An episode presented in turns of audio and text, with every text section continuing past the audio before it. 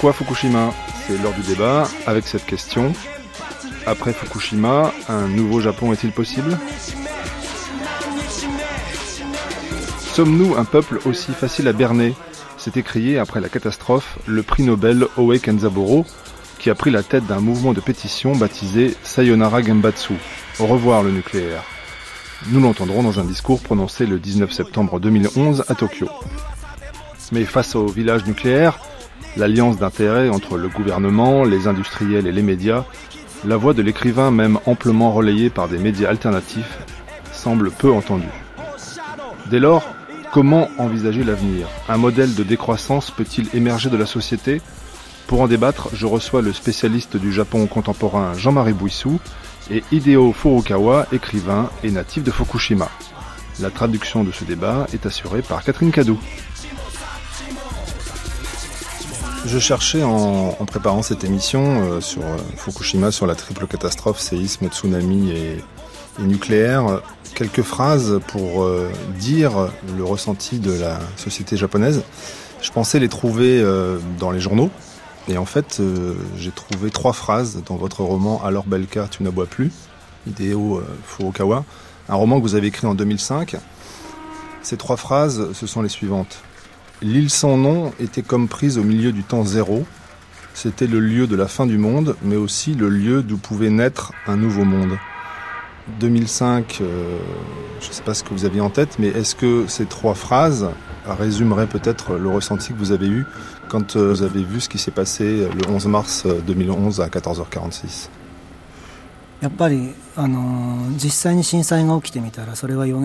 c'est vrai que quand j'ai vu ce qui s'est passé à Fukushima, j'ai eu l'impression vraiment que ces phrases étaient prémonitoires. Je me suis sentie euh, terriblement concernée. J'ai eu l'impression que, à cause de la présence de cette centrale nucléaire, c'est exactement la situation que j'ai dépeinte dans ce livre qui s'est produite sous mes yeux. Et pour moi, qui suis née à Fukushima, j'y ai vécu jusqu'à l'âge de 18 ans, à cause peut-être de la présence de cette centrale à proximité de Fukushima, j'ai ressenti à ce qui pouvait se passer là. Et c'est exactement ce que j'ai décrit dans cette île sans nom. Et peut-être c'est peut-être dû au fait que j'ai vécu là 18 ans, à l'ombre des centrales. À l'ombre des centrales, c'était peut-être ça la prophétie qui allait se répéter dans ce Japon euh, de la modernité. Dans l'archipel des séismes écrit du Japon après 11 mars 2011, paru chez Piquet sous la direction de Corinne Quentin et Cécile Sakai, Cécile Sakai traduit quelques pages de votre nouveau roman que vous avez écrit dès le 11 avril. Euh, ce roman, c'est Umatashiyo Soredemo Ikariwa Mokede, donc chevaux, la lumière est toujours pure. Donc après avoir parlé, euh, on va dire, de l'humanité, de l'histoire euh, vue par les chiens, maintenant c'est les chevaux auxquels vous vous adressez. Donc il y a tout un bestiaire qui fait presque référence à Soseki, je suis un chat tout d'un coup. Vous, vous vous emparez d'un bestiaire animalier pour peut-être décrire notre statut d'humain. Et vous écrivez, vous êtes à Kyoto, donc le 11 mars, je fixais l'écran, j'écarquillais les yeux et une fois de plus devant moi l'écran. Je pensais que c'était notre rive. Nous étions de l'autre côté de la télévision, nous étions sur l'autre rive, celle de l'irréalité. Je m'interrogeais malgré moi, pourquoi n'étais-je pas la victime? Pourquoi n'étais-je pas mort alors que eux, de l'autre côté, étaient soit engloutis par la mort, soit effleurés et caressés par le dieu de la mort? Vous n'y étiez pas? Vous avez ressenti ça à distance? Est-ce que c'était encore plus fort que d'y être?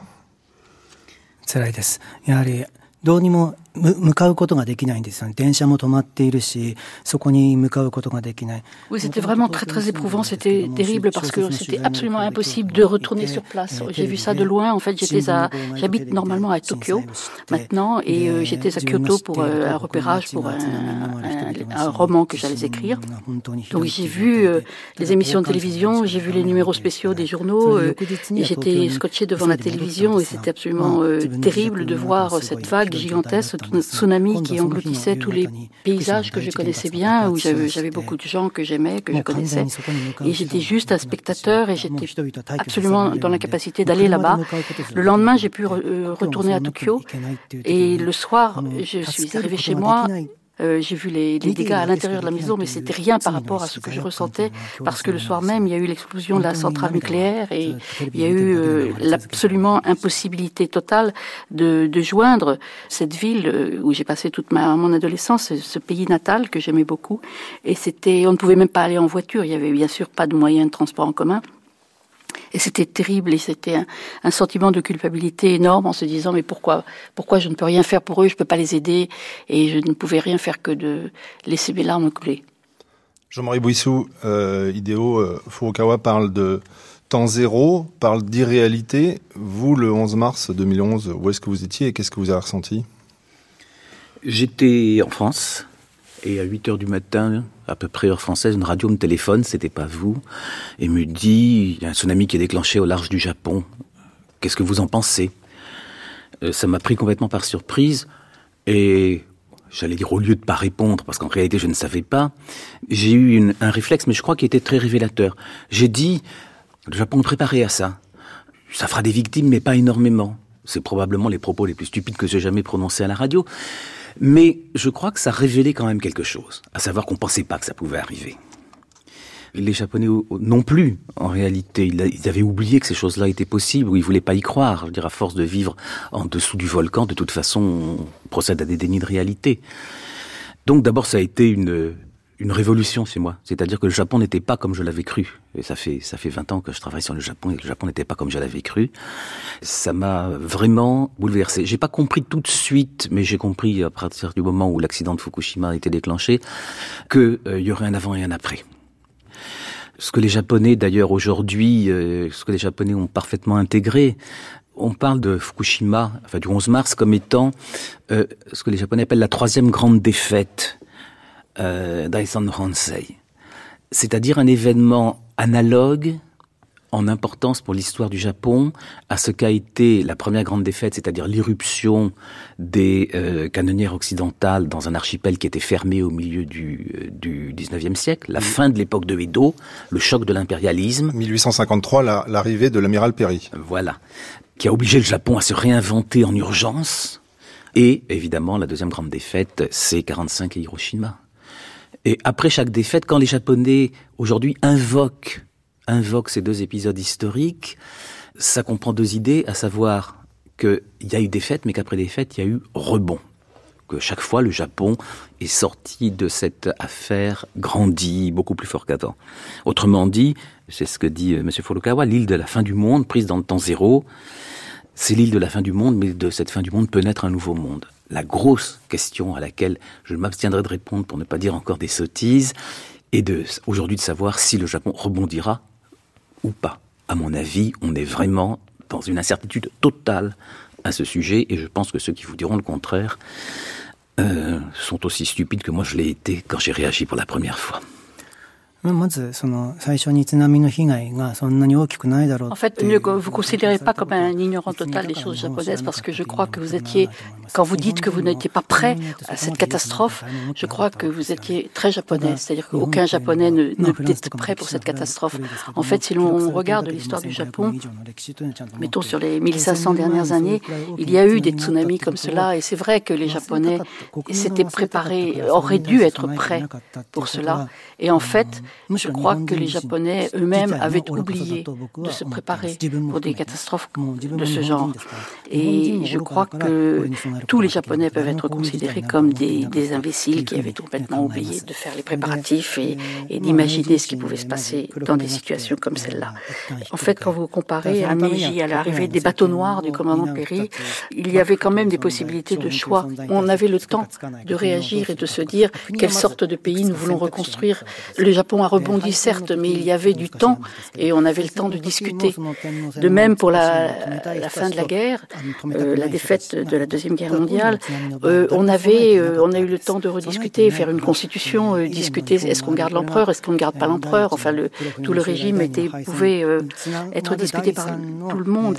Alors que là, non seulement on n'était absolument pas prêt, mais on ne sait pas, on n'a pas le, pas le temps. Il y a trop de catastrophes qui se sont succédées les unes après les autres. Il y a eu il y a eu cet énorme tremblement de terre, il y a eu le tsunami, et par-dessus ça, il y a la radioactivité qui est omniprésente.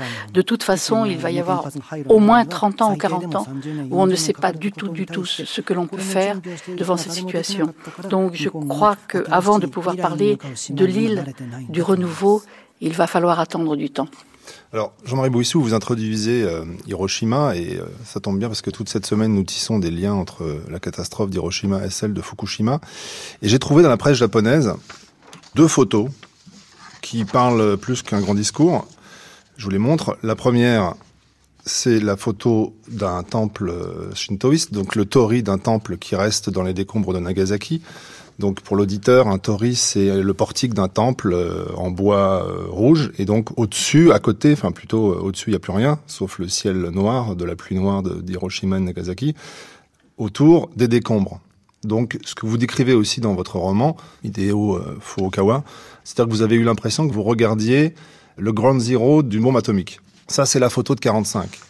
La photo de 2011, Otsushi, Tohoku, la même chose, les mêmes décombres et à nouveau le même tori, le même portique d'un temple shintoïste, seule verticalité qui reste dans ce paysage désolé. Le mot photo en japonais c'est sachin, c'est la vérité qui est fixée. Mais est-ce qu'elle est fixée euh, pour euh, une durée qui se répète? Et est-ce que cette répétition, comme dirait euh, Kenzaburo Oe, c'est l'histoire qui se répète? あのすごく難しい回答になるとは思うんですけどもやはりそうやって長崎なりに原爆が落とされて瓦礫の中に鳥居が立っている神道の鳥居が立っているような光景を僕たちは自分の中でうん忘れたんだと思うんですよ。La réponse va être difficile à cette question, euh, mais en fait, euh, je connais effectivement cette photo de, du Tori, de Nagasaki, mais je crois que nous l'avions tous oublié, les Japonais l'avaient oublié. Je crois que nous connaissons le mot de Hiroshima, mais pour nous, Hiroshima est un symbole de... Nous avons été victimes de Hiroshima et ça a été une façon de tourner la page et de d'oublier Hiroshima. Et en fait, euh, nous oublions complètement ce qui a mené Hiroshima et nous sommes aussi assez responsables de Hiroshima. Et je crois que cette, cette photo que vous me montrez, malheureusement, nous l'avons oubliée. Et c'est peut-être pour cela que nous, qui avons été victimes de ces bombes atomiques, nous n'aurions jamais dû promouvoir le nucléaire sur notre sol. C'est notre faute d'avoir oublié ce drame de Hiroshima et Nagasaki. Je pense que c'est une très grave euh, impolitesse fondamentale vis-à- -vis des victimes de Hiroshima et de Nagasaki que d'avoir laissé le nucléaire s'installer sur notre archipel. Nous n'aurions jamais dû oublier cela et nous n'aurions jamais dû permettre que le nucléaire s'installe.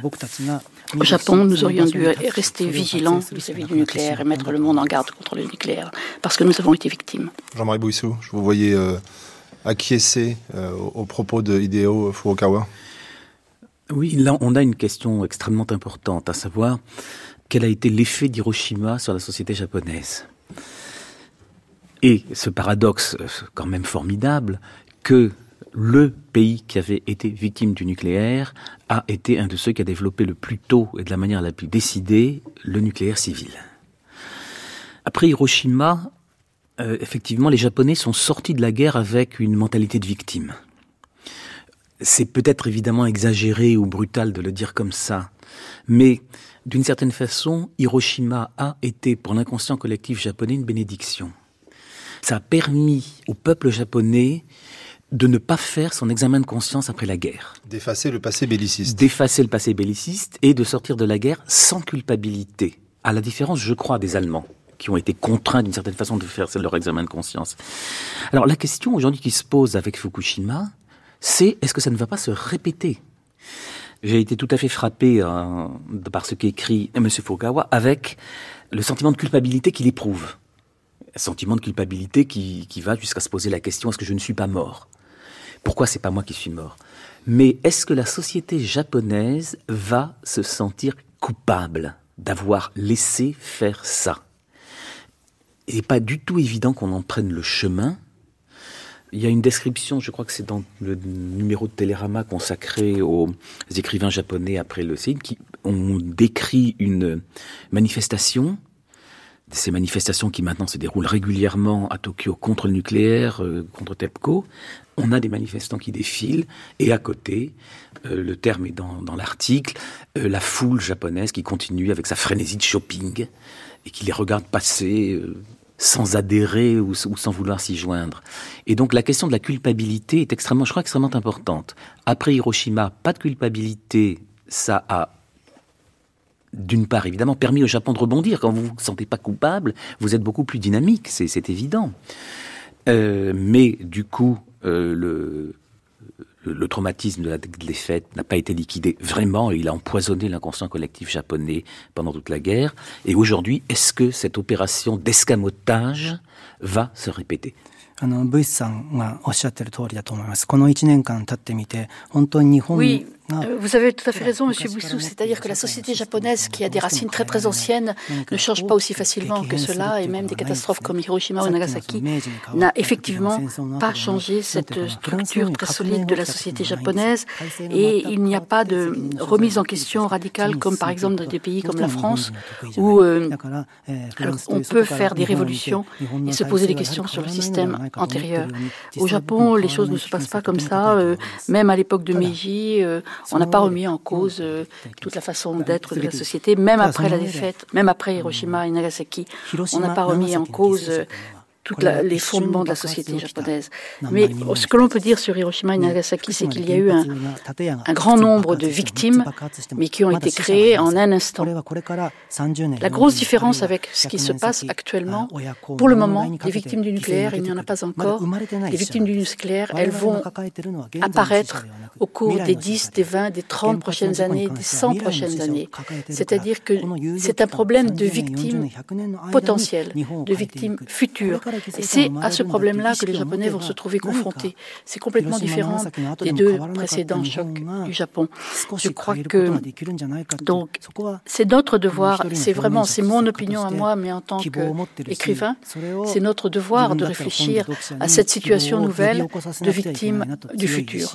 On n'a jamais été confronté à un problème comme cela, et je vais dans mes écrits à l'avenir essayer de faire prendre conscience à tous ces lecteurs de ce phénomène nouveau et de cette nécessité de se poser la question de notre responsabilité et vis-à-vis de ces victimes à naître.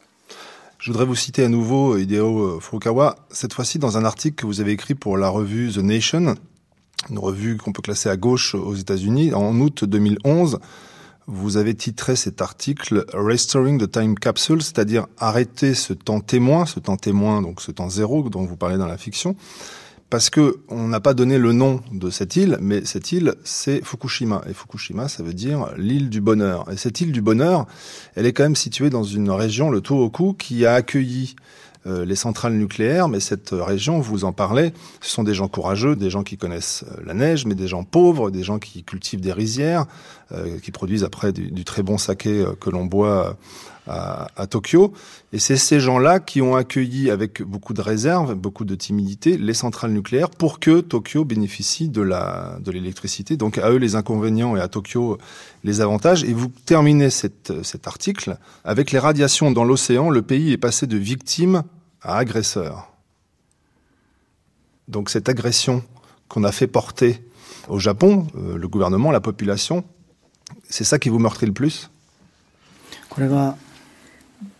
とても難しい問題ですが、えー、物事を被害者と加害者 Je crois qu'on ne peut plus raisonner dans les termes de victimes et agresseurs. Je crois qu'il ne faut pas séparer, c'est pas si, si éloigné l'un que l'autre.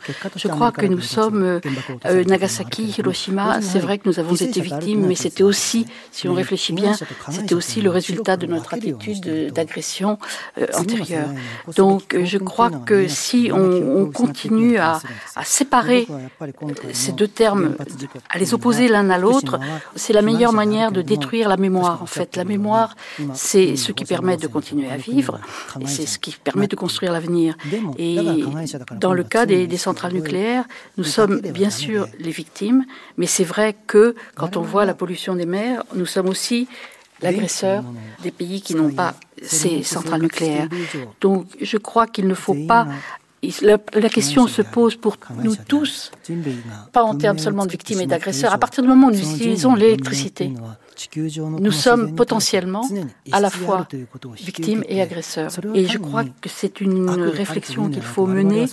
Pour nous, les hommes, nous avons besoin de prendre des choses sur la nature, mais quand nous les prenons, nous devons réfléchir à cette ambivalence des termes.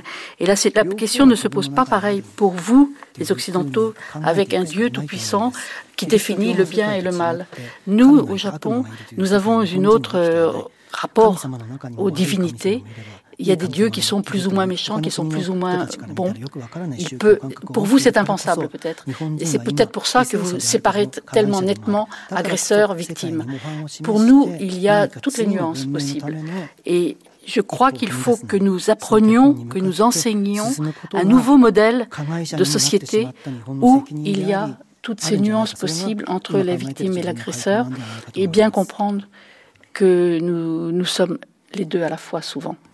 Hideo euh, Furukawa, dans cette société euh, où vous voulez abolir les, frontières entre agresseurs et, victimes, il y a des gens qui ont pris la parole, comme vous, euh, mais aussi les poètes. Et je voudrais vous faire entendre la voix de Ryoshi Wago, qui est donc un, poète originaire de Fukushima comme vous, qui dès le 11 mars s'est mis à tweeter des haïkus sur son téléphone. Il a tellement tweeté qu'il a déjà publié trois recueils au Japon. Et le 15 août 2011, le 15 août, c'est la fête des morts au Japon, là, au Bonn.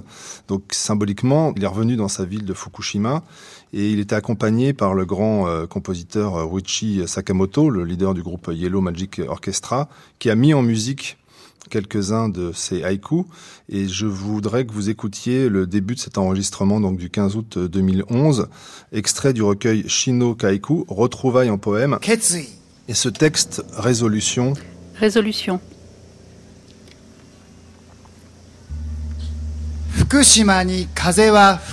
À Fukushima, le vent souffle. À Fukushima, les étoiles étincellent. À Fukushima, les bourgeons éclosent. À Fukushima, les fleurs éclosent. Je vise à Fukushima. Fukushima je vis Fukushima. Fukushima je l'aime. Fukushima, je ne l'abandonne pas. O. Je crois en Fukushima. Fukushima o aruku. Je marche dans Fukushima. Fukushima no na o yobu. Le nom de Fukushima, je le crie. Fukushima o hokori ni omou. Fukushima, j'en suis fier. Fukushima o Fukushima, je le transmets aux enfants. Fukushima Fukushima, je l'enlace. Fukushima Je verse des larmes avec Fukushima. Fukushima ni naku. Je pleure pour Fukushima. Fukushima ga naku. Fukushima pleure. Fukushima to naku. Avec Fukushima, je pleure. Fukushima de naku. À Fukushima, je pleure. Fukushima wa watashi desu. Fukushima, c'est moi. Fukushima wa furusato desu. Fukushima, c'est mon pays natal. Fukushima wa jinsei desu. Fukushima, c'est la vie. Fukushima wa Fukushima, anata desu. c'est toi. Fukushima wa Fukushima, kichi to c'est mon haha père desu. et ma mère. Fukushima wa Fukushima, kodomo tachi desu. ce sont les enfants. Fukushima wa aozora desu. Fukushima, c'est le ciel azur. Fukushima wa Fukushima, kumo desu. ce sont les nuages. Fukushima o mamoru. Fukushima, je le protège. Fukushima o Fukushima, torimodosu. j'en reprends possession. Fukushima o Fukushima, te no dans naka le ni creux de ma main. Le poète euh, Wago, enregistré le 15 août 2011 à Fukushima, qui crie euh, sa, son amour pour euh, sa, sa ville natale. Qu'est-ce que vous ressentez, Hideo Furukawa ワゴンさんは、えー実際福島に住んで、福島でこの地震、原原子力発電事故の被害に遭ったから、 こう叫ぶべきだと思います。ただこうやって大きく福島、福島、福島というたびに、福島の外にいる人たちが、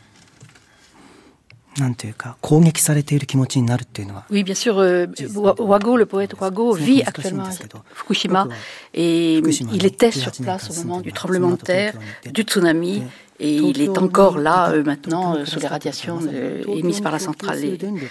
Et, c'est tout à fait normal qu'il crie comme il le fait le 15 août 2011. Cependant, je pense que moi, c'est tout à fait normal qu'il ait envie que l'on lui rende le Fukushima d'autrefois. C'est tout à fait normal. Mais pour moi, qui ai vécu seulement 18 ans à Fukushima, qui vit actuellement à Tokyo, je sais que Fukushima est dans cet état actuellement à cause de nous qui vivons à Tokyo, qui utilisons l'électricité qui est produite là-bas. Et je crois que je veux revenir à ce que j'ai dit tout à l'heure, où il faut essayer de supprimer cette barrière entre les victimes et les agresseurs. Nous qui ne sommes pas à Fukushima, il ne faut pas mettre ce problème sur Fukushima tout seul. Je crois que nous sommes tous partie prenante de ce drame. Nous sommes tous victimes, mais nous sommes surtout tous responsables. Quand on parle de l'agression, de ces, de ces eaux contaminées, de cette mer contaminée vis-à-vis du monde, nous en sommes tous responsables. Et je crois qu'il faut vraiment que nous travaillions. Les gens de Fukushima, bien sûr, continuent à parler de l'intérieur de cette région sinistrée, mais nous qui sommes à l'extérieur, que l'on abolisse les frontières entre ce que j'ai dit tout à l'heure, victimes, agresseurs, que l'on abolisse les frontières entre ceux qui sont à Fukushima, ceux qui n'y sont pas. Et c'est pas seulement parce que je suis originaire de Fukushima que je le dis. Je pense que tous les gens de Tokyo sont aussi des habitants de Fukushima. Parce que justement, euh, Hideo Furukawa, depuis l'accident du 11 mars 2011, depuis la catastrophe, il y a des zones de démarcation entre des zones interdites et le reste du territoire. Donc j'allais vous poser la question, métaphoriquement, où s'arrête Fukushima aujourd'hui au Japon?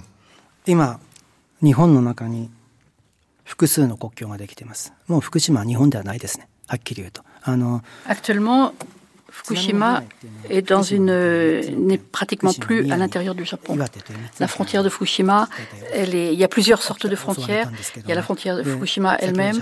Il y a actuellement des terres contaminées à Fukushima. Fukushima, c'est à la fois une ville et un département, une préfecture. Il y a en fait trois préfectures qui sont concernées par les désastres du 11 mars. Il y a les préfectures voisines de Miyagi et d'Iwate. En principe, les terres contaminées par les radiations ne sont que à Fukushima on a décidé de les garder sur ce territoire-là. Mais il y a beaucoup de désastres, de débris partout à cause du tsunami et du tremblement de terre dans les préfectures voisines de Miyagi et d'Iwate. Et ils voudraient pouvoir évacuer ces débris ailleurs, ces gravats. Et déjà, dans le reste du Japon, on refuse de recevoir ces gravats des préfectures voisines qui, en principe, ne sont pas irradiées. On considère qu'elles sont pestiférées, qu'elles sont contaminées et qu'il n'est pas question de les recevoir chez soi. Donc, déjà, on est en train d'isoler cette zone de Fukushima et d'isoler les deux autres préfectures à côté, c'est-à-dire de faire à l'intérieur du Japon des frontières intérieures. Et c'est exactement ce que je veux dire. Je comprends que les gens de Fukushima insistent sur ce drame qu'ils sont en train de vivre, mais en même temps, il faut que nous fassions un mouvement pour faire comprendre au Japon dans son ensemble qu'ils sont non seulement victimes, mais qu'on est agresseurs. Il faut arrêter ces frontières, d'établir des frontières. Nous sommes tous concernés et nous sommes tous responsables et nous sommes tous, devons tous prendre notre part de cette reconstruction individuelle. Si on ne fait pas ça, on n'arrivera jamais à reconstruire quelque chose. Jean-Marie Bouissou Ce que Hideo Furukawa a dit depuis un moment m'interpelle énormément. Il y a plusieurs points. Et en écoutant parler Hideo Furukawa, je pensais à quelqu'un d'autre que j'ai entendu parler dans une conférence, une réunion à Paris. Euh, c'est un monsieur qui s'appelle Higuchi Yoichi. Euh, c'est un grand professeur de droit constitutionnel. Il s'est toujours battu pour la défense intégrale de la Constitution, un Japon pacifiste, etc. Il est originaire d'Iwate. C'est aujourd'hui un, monsieur âgé.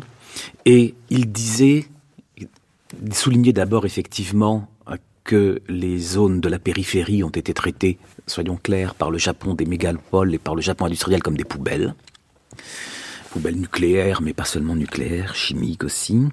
Et il disait deux choses. D'abord, il était totalement révolté. Une révolte complète. Il disait c'est monstrueux. Et d'autre part, il disait je n'ai plus aucun espoir. Je crois qu'aujourd'hui, dans le Japon, il y a deux univers ou trois univers qui s'affrontent. Il y a les gens comme lui qui sont totalement révoltés. Mais en même temps, ils se sentent impuissants. Ils se sentent impuissants. Et aujourd'hui, il y a déjà aujourd'hui tout un Japon, tout un univers du Japon qui a passé Fukushima par pertes et profits, ou qui essaye. Ce sont les porte-paroles de TEPCO qui vous disent mais personne n'est mort des radiations. Ce qui est évidemment vrai aujourd'hui, mais qui ne le sera pas dans 20 ans. Hideo Furukawa le soulignait, les victimes, elles sont à venir, elles sont potentielles. C'est la bombe à retardement. C'est la bombe à retardement, mais ça donne un énorme avantage à ceux qui veulent rétablir les choses comme elles étaient avant à ceux qui veulent que ça ne bouge pas. Parce que ça permet de dédramatiser, au fond, Fukushima, et de réduire ce qui se passe, la reconstruction, etc., à un problème technique. Il y a une centrale qu'il faut maîtriser, il y a des débris qu'il faut évacuer.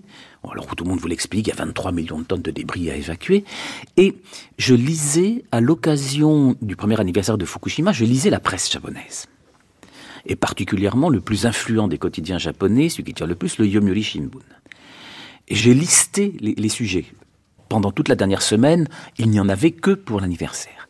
Eh bien, il n'y a rien sur le mouvement antinucléaire. On vous parle des débris à évacuer, on vous noie sous les problèmes techniques et sous les beaux exemples de solidarité, on vous, on vous émeut. Mais il n'y a rien sur les problèmes techniques. En réalité, je crois que le Japon de l'establishment parie sur la lassitude. Les victimes, on va les voir arriver dans 5 ans, 10 ans, etc. Et il se passera comme, il risque de se passer en tout cas, euh, ce qui s'est passé pour Hiroshima. À savoir que ces victimes sont des gêneuses pour la conscience nationale. Alors, on va les marginaliser et en pariant sur la lassitude, sur la lassitude de l'opinion, qui voudra entendre parler d'autre chose. Alors évidemment, aujourd'hui, on sent au Japon deux choses. Les égoïsmes dont, a parlé euh, Hideo Furukawa, ils sont déjà à l'œuvre. Ils sont déjà à l'œuvre avec effectivement les préfectures, euh, des régions qui refusent euh, de traiter les, d'aider les régions dévastées à traiter leurs leur gravats, avec le fait que les enfants évacués de Fukushima qui vont dans des écoles de Tokyo, vous avez des écoles qui refusent, qui refusent de prendre les enfants évacués de Fukushima. Donc c'est une discrimination telle que les ont vécu les Ibakushi en 45. On a déjà, c'est pas tout de suite très net parce qu'évidemment c'est pas politiquement correct aujourd'hui, mais on a euh, la mise en place effectivement d'une discrimination qui rappelle celle, celle des Ibakusha. Et face à cette situation, moi je suis très interpellé par ce que Hideo Furukawa dit à propos du flou moral, cette nécessité qu'il faut absolument se sentir agresseur et agressé, et que c'est parfaitement vrai, dans la vision japonaise du monde, il n'y a pas de bien absolu, il n'y a pas de mal absolu. C'est quelque chose que je connais bien, les Japonais n'ont pas la même conception que nous de la morale. Mais dans une circonstance aussi dramatique que celle-ci, refuser de séparer très clairement le bien du mal me semble quand même, d'une certaine manière, pas favorable à la mobilisation. Bien sûr, dans l'histoire, au fond, qu'est-ce qui a fait le plus de mal à l'homme? Est-ce que c'est euh, les systèmes dans lesquels on, séparait absolument clairement le bien du mal et on agissait, euh, des gens se mobilisaient massivement pour des choses qu'ils croyaient bien? Hideo Furukawa a parlé tout à l'heure de la Révolution française. La Révolution française, était exactement pour ça. Elle était exactement fondée là-dessus. Il y avait un bien absolu, un mal absolu, et on se battait. Alors la Révolution française n'a pas été parfaite, elle a fait avancer les choses.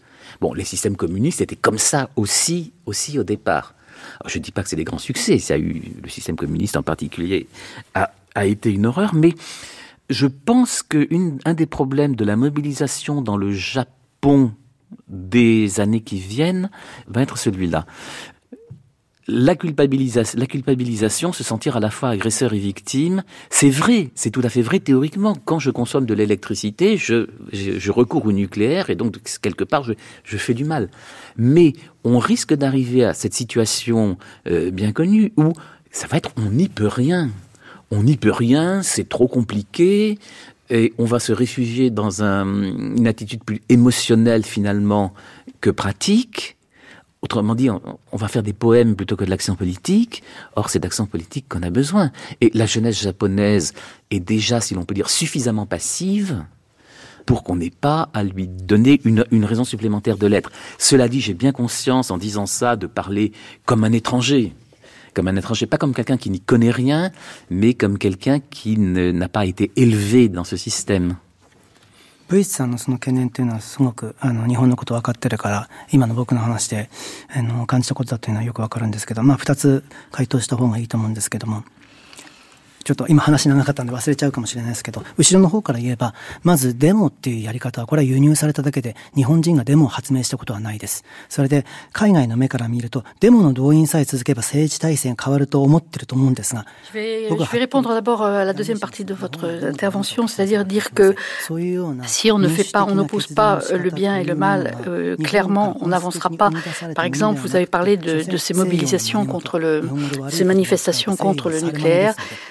Honnêtement, les démonstrations, les manifestations, ce sont des importations d'étrangers. Ça ne correspond absolument pas au caractère national japonais. Donc, vous n'êtes pas très impressionné, vous pensez que si ces manifestations euh, disparaissent, ça ne fera pas bouger les choses. Moi, je ne compte pas du tout sur ces manifestations, c'est quelque chose qui est vraiment euh, étranger au Japon, et ce n'est pas comme ça qu'on arrivera à faire changer les choses. C'est vraiment une importation occidentale, c'est très bien, mais euh, c'est pas comme ça qu'on arrivera à faire changer le pouvoir. La seule chose à laquelle euh, il faut se raccrocher, c'est la manière d'être japonais, la manière de la négociation, justement, de la, des liens entre les personnes. Et c'est par ces liens qu'il faut influer sur les décisions nationales. Je ne sais pas encore très très bien comment cela va se passer, mais je crois qu'il faut revenir à notre manière d'être japonais ou la manière d'être du compromis, de l'ambiguïté, de la, la négociation en utilisant ces liens par exemple, euh, c'est vrai que la manière dont on est traité, dont ces trois préfectures sont traitées par le pouvoir central est, est, honteuse et, scandaleuse, mais je crois qu'on va faire appel, en faisant appel à la solidarité qui est un mot d'origine étrangère. Nous, nous parlons plutôt des liens entre les personnes, les fameux kizuna. Peut-être nous allons montrer, il faut que nous trouvions le moyen de montrer au monde que nous avons notre manière japonaise changer l'ordre des choses à l'intérieur du Japon. Jean-Marie Bouissou, vous déploriez la passivité euh, de la population euh, japonaise, notamment les jeunes. Hideo Furukawa, vous ne croyez pas aux manifestations euh, qui ont lieu pourtant dans les rues de Tokyo depuis un an. Alors, je vais repartir de la littérature et de même de la première phrase de votre roman. Alors, Belka, tu n'aboies plus, donc paru chez Piquier. Et la première première phrase, c'est je leur ôterai leur laisse. Donc, vous parlez peut-être des chiens, mais peut-être qu'on peut aussi y voir la la population japonaise. Et comme en écho, euh, le titre du livre de Kenji Maruyama, c'est le moment d'ôter son collier. Kubiwawo Kazuku Toki le moment d'ôter son collier, donc là aussi une métaphore canine chez cet auteur japonais. Donc il y en a un qui a peut-être euh, ôté sa laisse et ôté son collier, c'est Oe Kenzaburo, qui est à l'initiative de la pétition Sayonara Genbatsu, donc au revoir au nucléaire. Et donc il œuvre avec euh, Satoshi Kamata que nous avons entendu dans le débat d'hier dans cette série. Et je vous propose d'écouter là aussi la colère de Oe Kenzaburo, enregistrée le 19 septembre 2011 au centre de Tokyo, le bien nommé Meiji Park. Je vais appuyer mon discours sur deux citations. La première est une phrase de celui que je considère comme un de mes maîtres, Watanabe Kazuo, éminent spécialiste des lettres françaises.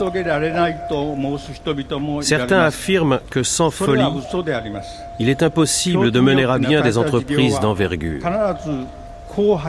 Mais c'est faux.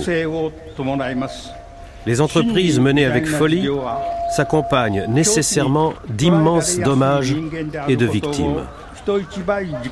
Une action peut être vraiment dite d'envergure lorsqu'elle est menée loyalement et sans outrance, par des hommes ayant des qualités humaines et qui sont particulièrement conscients du fait qu'ils sont eux-mêmes susceptibles de folie. Aujourd'hui, cette phrase pourrait être interprétée de la façon suivante. Certains affirment que sans l'électricité produite par l'énergie nucléaire, il est impossible de mener à bien des entreprises d'envergure. Mais c'est faux. L'énergie nucléaire s'accompagne nécessairement de dommages et de victimes. La seconde citation est un propos publié récemment dans un quotidien. L'Italie, qui avait renoncé à son programme nucléaire, vient d'effectuer un référendum populaire pour décider ou non de sa remise en œuvre. 90% des votants s'y sont opposés. Or, voilà qu'à ce sujet, le secrétaire général du Parti libéral-démocrate japonais aurait déclaré L'accident qui vient de se produire est d'une telle ampleur qu'on peut comprendre cette réaction d'hystérie collective.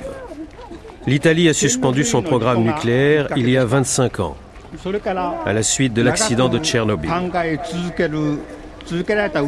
C'est après une longue période de réflexion qu'il a décidé que la reprise ou non du programme ferait l'objet d'un référendum auprès de la population italienne. Or, c'est juste à ce moment-là que s'est produit l'accident de Fukushima. Voici la suite de la déclaration du secrétaire général. La population s'étant déclarée à 90% contre le nucléaire, il était facile de prendre une décision contre cette énergie. Mais face aux besoins de la vie quotidienne, choisir de sortir du nucléaire n'est pas si simple. Un accident nucléaire n'est pas un problème facile à résoudre. Voilà une évidence. Comment traiter les immenses surfaces de terre contaminées par les émissions radioactives de Fukushima et comment s'en débarrasser Comment veiller sur la santé des nombreux enfants qui d'ores et déjà ont subi une contamination interne ce que l'on peut dire clairement, et presque trop simplement, c'est qu'en Italie, les gens n'auront plus à craindre pour leur vie à cause du nucléaire, alors qu'au Japon, dorénavant, nous devrons plus que jamais vivre avec cette peur. Nous sommes en danger. Il faut absolument que les politiciens ignorants et sans imagination tels que celui que j'ai cité, le comprennent. Il faut absolument que les responsables des organisations patronales le comprennent aussi. C'est nous qui devons en appeler à leur conscience. Et pour cela, nous n'avons pas d'autre moyen que celui des manifestations démocratiques comme celle d'aujourd'hui.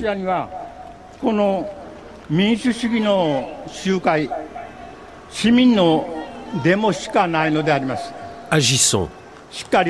résolument.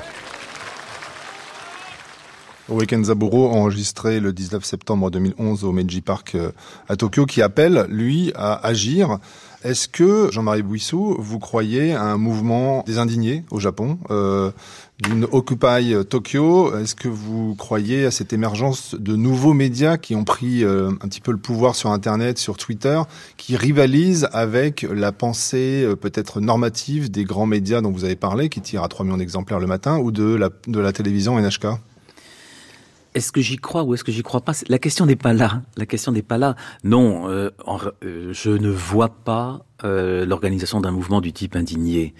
je dirais que la capacité d'organisation manque et la, police est extrêmement bien faite au Japon et saurait, gérer ces, choses-là, il me, semble-t-il, et puis les médias auraient du mal à suivre. Les médias ont joué un rôle euh, absolument déterminant dans l'acceptation par euh, la population japonaise du nucléaire civil. C'est évident. Ils ont systématiquement passé sous silence, parce que des mouvements antinucléaires, il y en a au Japon depuis longtemps, mais ils n'ont jamais réussi à se fédérer, à s'organiser. Ils sont restés très très localisés. J'avais enquêté là-dessus au milieu des années 90. Ils sont restés très localisés et ils sont extrêmement mal relayés par les médias quand ils le sont. Euh, la justice se prononce euh, systématiquement contre eux quand ils, quand ils vont en justice, euh, etc., etc. Bon. Rien de tout ça n'a changé depuis le 11 mars. Les médias sont extrêmement prudents sur le nucléaire. J'essaie d'imaginer, par exemple, qu'on fasse en France ce que le gouvernement japonais a fait, c'est-à-dire qu'il a porté le seuil de radiation légalement tolérable de 1 millisievert, qui est la norme internationale, à 20. À 20. On imagine, enfin, je crois que j'imaginerais en France les gros titres gigantesques qu'on aurait, les manifestations massives qu'on aurait si on faisait ça en France. Au Japon, c'est littéralement passé comme une lettre à la poste. Alors, les médias, bien sûr, euh, ont été un petit peu ébranlés. Euh, un des effets du 11 mars a été une délégitimation profonde euh, de l'establishment politique, mais il l'était déjà, une délégitimation profonde de l'administration, ce qui n'était pas nouveau, plutôt c'était la, suite d'un mouvement qui, qui existe depuis un quart de siècle, une délégitimation du monde des entreprises, ce qui est relativement nouveau à cause des turpitudes multiples de TEPCO. Et pour la première fois, on s'est interrogé sur le rôle des médias, une, délégitimation relative des médias mainstream. Euh, le Yomiuri dont dont je vous parlais, il tire à 12 millions d'exemplaires entre ces deux éditions du matin et du soir. Ce sont des puissances qu'on n'imagine pas en Occident. Parce que chaque euh, journal, chaque grand quotidien est adossé à une télévision, c'est-à-dire qu'ils font coup double. Et euh, d'autre part, ce sont des groupes multi. Euh, les, médias ne sont qu'une partie de leur activité. C'est des puissances financières considérables. Ils sont pas fragiles comme peut l'être un quotidien français, euh, tout le temps à courir après 100 000 euros. Alors, les médias, bien sûr, sont, ont, sont, ont un petit peu souffert dans leur crédibilité, mais ça, c'est évidemment les des informations, les chaînes d'information sur Internet ont, en ont gagné un peu, mais pas énormément. Euh, les Japonais, notamment, euh, il ne faut pas oublier que c'est un pays très très vieillissant euh, et que la, jeunesse n'est plus qu'une qu'une infime minorité. Au-delà de 45 ou 50 ans, on se méfie quand même encore terriblement de ce qui est raconté sur Internet. Et ce qui est intéressant, un des médias Internet les plus puissants, c'est Tout Channel qui est un, un, gigantesque forum extrêmement peu censuré, peu moderne. Or, ce qui est très intéressant, c'est que la police a commencé à s'en prendre durement à Tout Channel en prétextant que euh, il y avait des il y avait ce qui n'est pas inexact d'ailleurs des offres de des offres de stupéfiants. Mais bon les offres de stupéfiants qui passent dans les forums euh, la police le savait depuis longtemps. Or on assiste en ce moment au début d'une offensive euh, policière contre tout Channel avec l'objectif très très clairement avoué d'inculper les gens.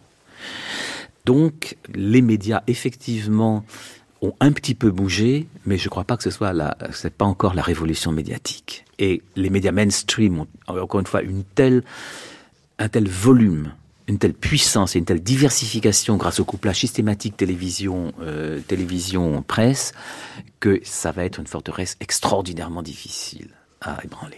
Oe Zaburo crie tout seul dans le désert. Oekenzaburo crie depuis très longtemps.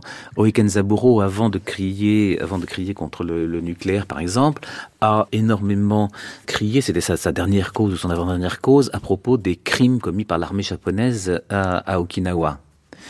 Euh, ce qui a valu à Oekenzaburo d'être traîné en justice par d'anciens officiers de l'armée impériale qui avaient dirigé à Okinawa. Mais là, encore une fois, c'est, on, le voit, on le voit bien, les, médias n'ont pas réellement euh, suivi. あの、まあ、ブイスさんはその大江さんの発言とかにすごい共感されるし、その活動とかもすごい理解されるんだと思うんですよ。で、僕今流れてるのを聞いて、はっきりとは聞き取れない部分もありましたけど。Je comprends très bien ce que vous, ce que vous venez de dire, mais en même temps, euh, je viens d'écouter le discours de Monsieur Oé, et il y a des moments où je n'ai pas vraiment compris ce qu'il voulait dire, et je pense que Oé, en fait, est quelqu'un que je respecte profondément, bien sûr, que j'aime beaucoup parce qu'il a toujours été inflexible et qu'il a toujours euh, suivi la même route. Cependant, il est quand même formé et formaté par la pensée occidentale, par les lectures. Il a été, il aime beaucoup la littérature française, ce n'est pas un secret pour personne. Il est tout à fait façonné à la, à la mode de pensée intellectuelle occidentale. Et c'est pour ça qu'il est d'ailleurs aussi apprécié en France. Et je crois que pour Oe, c'est quelque chose, c'est quelqu'un que je respecte totalement. Par contre, des mouvements comme euh, Occupy Tokyo, les indignés, euh, j'avoue que je, me sens comme japonais euh, très, je ne sens aucun intérêt pour ce type de mouvement. Je, je crois que ce n'est pas, c'est pas la bonne manière. leur objectif n'est pas forcément très bon. Je crois dire que on va supprimer le nucléaire trouver des autres énergies, tout ça pour retrouver le même type de civilisation, de consumérisme de masse, je ne crois pas que c'est ça l'objectif que nous devons poursuivre. Je crois qu'il faut mieux insister sur retrouver la voie d'une croissance beaucoup plus ancrée sur les valeurs traditionnelles des sociétés que nous avons connues avant. Et il ne s'agit pas d'essayer de trouver le même type de société que celle qui serait construite par la substitution d'une énergie par une autre, abandonner le nucléaire pour trouver le même type de dépenses inconsidérées, ça, ça ne m'intéresse pas. Je pense qu'il faut trouver un nouveau type de développement. insister sur le fait qu'on ne va pas retrouver la même richesse qu'avant, on va retrouver une certaine euh, modestie, frugalité, mais qu'on sera aussi heureux et que le bonheur ne se définit pas en termes de consommation. Je crois que quand les journaux, se, euh, vous parlez de l'importance des médias, mais de toute façon, ce que les médias font, c'est qu'ils essayent de nous endormir avec des promesses de société euh, où on substitue simplement une énergie par une autre. Et c'est pas ça dont il s'agit. Ce dont l'homme a besoin, ce dont nous, les Japonais, nous avons besoin, c'est de trouver un nouveau type d'être au monde qui ne soit pas euh, la poursuite de cette consommation effrénée d'avant. Jean-Marie Bouissou. Euh, ce que, ce que Hideo Furukawa dit, c'est me parle énormément. Euh, c'est peut-être parce que je suis probablement plus âgé que lui. Et euh, moi aussi, ce dont il parle, c'est ce qu'on appelle la décroissance en français, la démondialisation, la décroissance, etc. C'est un courant qui existe aussi, aussi fortement euh, chez nous. Et personnellement, c'est quelque chose qui, qui me parle. Je souhaiterais que Fukushima soit l'occasion, effectivement, de poser, la, reposer clairement la question en ces termes-là, je rêverais que Fukushima ouvre une porte sur une société de, ce type-là, la fasse progresser. C'est intéressant que ça se passe au Japon parce que d'un côté, le Japon est probablement un des plus beaux exemples du consumérisme de masse, un des capitalismes qui fonctionne sur le renouvellement perpétuel des besoins de la manière la plus frénétique, ça c'est sûr. Et en même temps, c'est vrai que le Japon est le pays qui est resté le plus près de ses racines prémodernes. Euh, ne serait-ce que parce qu'il a vécu d'une certaine manière dans la prémodernité jusqu'au milieu du 19e siècle, et qu'il y a au Japon une nostalgie permanente, entretenue d'ailleurs par la télévision, les médias, le manga, tout ce que vous voulez, de l'époque de Edo, euh, qui était une époque, l'époque d'un Japon euh, rural, etc.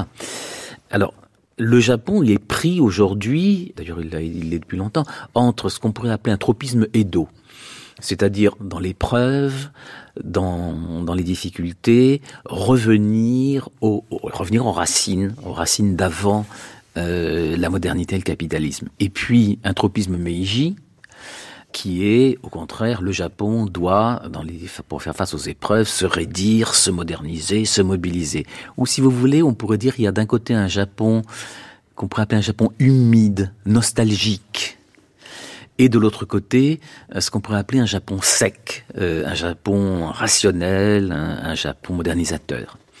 On va assister à un nouveau combat de ces deux Japons. Je vois très bien de quel côté se range euh, Hideo Furukawa, et, et mes voeux sont avec lui.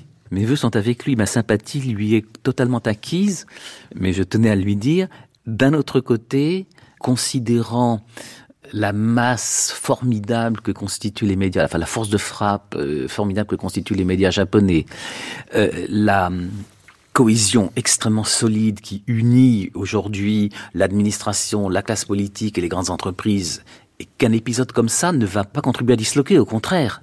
Je veux dire, ces gens se sentent attaqués et euh, quels que soient les, les, épisodes qui parfois, effectivement, ils semblent parfois se, se, séparer ou être, être en conflit les uns avec les autres. Euh, je crois que face au, au, au, péril, effectivement, que constitue pour leur domination ce qui pourrait se passer dans les années qui viennent dans le Japon post-Fukushima, euh, ils vont faire front, ils vont, ils vont faire bloc. ブイスさんはじめ日本に興味を持たれる方っていうのは、実は日本がそのキャピタリズムの資本主義の社会だから好きになってるわけではなくて。En fait, vous, Monsieur Bouissou, quand vous aimez le, le Japon, c'est parce que le Japon est à la fois, je pense, comme beaucoup de gens qui aiment le Japon, c'est que vous trouvez dans le Japon, c'est un, une société, c'est le capitalisme, mais qui a gardé quelque chose d'avant. Et c'est, je crois que c'est la raison pour laquelle il y a beaucoup de, de personnes qui, soit ceux qui découvrent le Japon, mais ce qu'ils aiment dans le Japon, c'est regarder ce capitalisme avec quelque chose d'avant. Et, mais je crois que ce n'est pas aussi simple que ça, et je passe mon temps à vous dire depuis tout à l'heure que l'opposition entre le blanc et le noir, euh, ce n'est pas vraiment cela. l'essence du Japon. L'essence du Japon, c'est il y a un troisième voie entre le blanc, le noir, le, euh, le capitalisme et euh, les temps anciens, soit la nostalgie, soit le Meiji Edo. C'est pas, c'est toujours pas ça. Qu'est-ce qui est à la base de la société japonaise, de la culture japonaise, de la civilisation japonaise. J'ai découvert ça en écoutant tout à l'heure Oe discours de Hoé qui disait euh, on ne peut pas supporter, euh, qu'est-ce qu'ils vont devenir ces enfants euh, sur cette terre polluée. Et en fait, il parle des enfants et j'étais révoltée. Je voulais dire, il n'y a pas seulement les enfants qui sont c'est la terre qui a été agressée, la terre que nous avons reçue de nos ancêtres, que nous devons transmettre, et cette terre qui nous permet de vivre, de déployer nos activités, de faire, de fonder ce capitalisme d'ailleurs dont vous parlez. Il ne s'agit pas d'abolir le capitalisme, il ne s'agit pas du tout de, de retourner aux, temps anciens, ce n'est pas cela. C'est de revenir à ce qui fonde l'identité profonde des Japonais, c'est-à-dire le respect profond qu'ils ont pour la terre, la nature, et vivre, et la chance qu'il leur est donnée de vivre sur un, une terre qui certes est fragile, certes est soumise aux éruptions volcaniques, certes est soumise aux tremblements de terre, mais qui a la chance de nous héberger, d'héberger la vie. Et je crois que c'est, il faut revenir à cette croyance profonde, essayer de revenir à cette réflexion. La terre, les dieux qui nous ont permis, les dieux au Japon sont multiformes. Si je devais être euh, expliquer le fond de ma pensée, effectivement, je suis croyant, je suis shintoïste, c'est-à-dire je crois dans l'existence de ces dieux qui nous ont permis de vivre sur cette terre, même si elle est très fragile. Il faut revenir à cette coexistence, ce respect profond que nous devons avoir pour la chance qui nous est donnée de vivre sur cette terre. Et je crois qu'il ne s'agit pas de dénoncer le capitalisme, c'est d'essayer de réfléchir à, à ce miracle de la vie et de la, la chance que nous avons de vivre.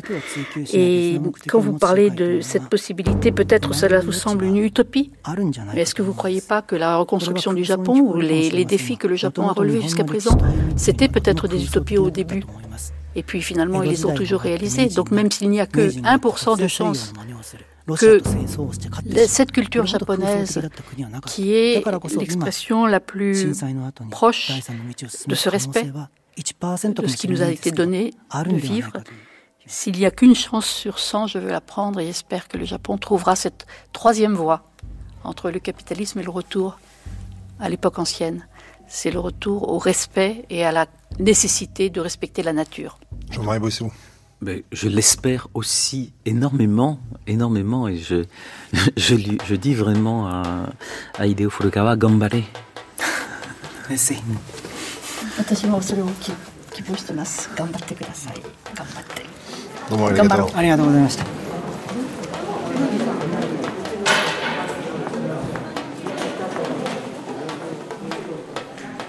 Merci à vous, Hideo Furukawa, auteur du roman Alors Belka, tu ne vois plus, paru chez Piquier, et à Jean-Marie Bouissou, directeur de recherche à Sciences Po.